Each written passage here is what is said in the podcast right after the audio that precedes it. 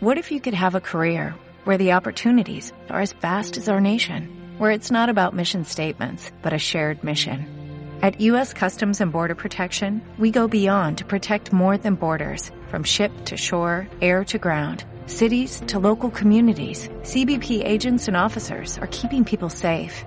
Join U.S. Customs and Border Protection and go beyond for something far greater than yourself. Learn more at cbp.gov/careers. Bienvenidos a Cuentos Mágicos, cuento número 58, La Perla del Dragón.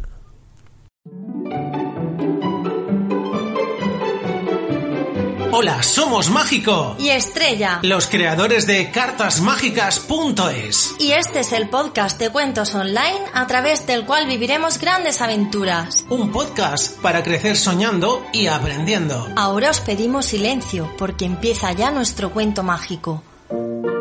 La Perla del Dragón. Hace muchísimos años vivía un dragón en la isla de Borneo. Tenía su cueva en lo alto del monte Kinabalu. Aquel era un dragón pacífico y no molestaba a los habitantes de la isla. Tenía una perla de enorme tamaño y todos los días jugaba con ella. Lanzaba la perla al aire y luego la recogía con la boca. Aquella perla era tan hermosa que muchos habían intentado robarla, pero el dragón la guardaba con mucho cuidado. Por eso nadie había podido conseguirlo. El emperador de la China decidió enviar a su hijo a la isla de Borneo.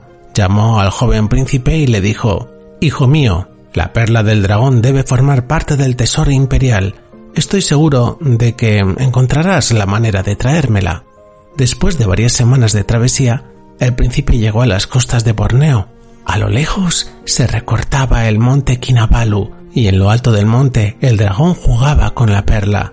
De pronto el príncipe comenzó a sonreír porque había trazado un plan.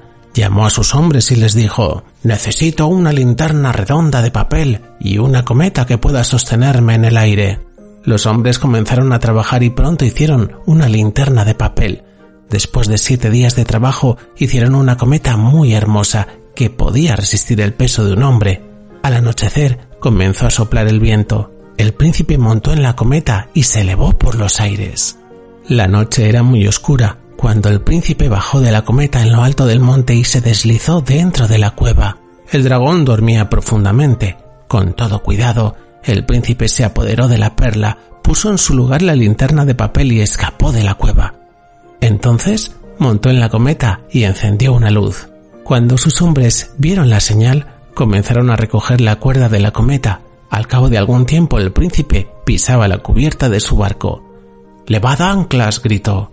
El barco, aprovechando un viento suave, se hizo a la mar.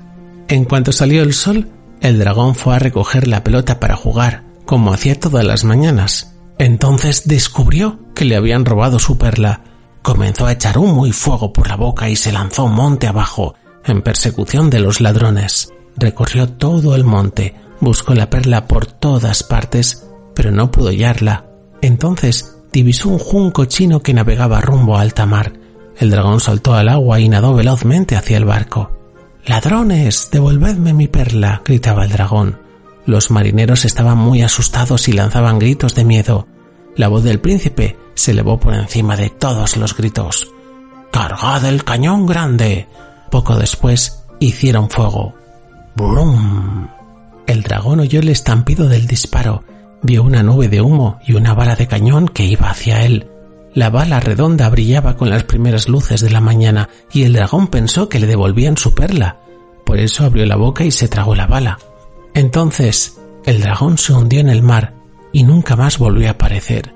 Desde aquel día, la perla del dragón fue la joya más preciada del tesoro imperial de la China. Y colorín colorado, este cuento mágico se ha terminado. ¿Qué os ha parecido el cuento de hoy?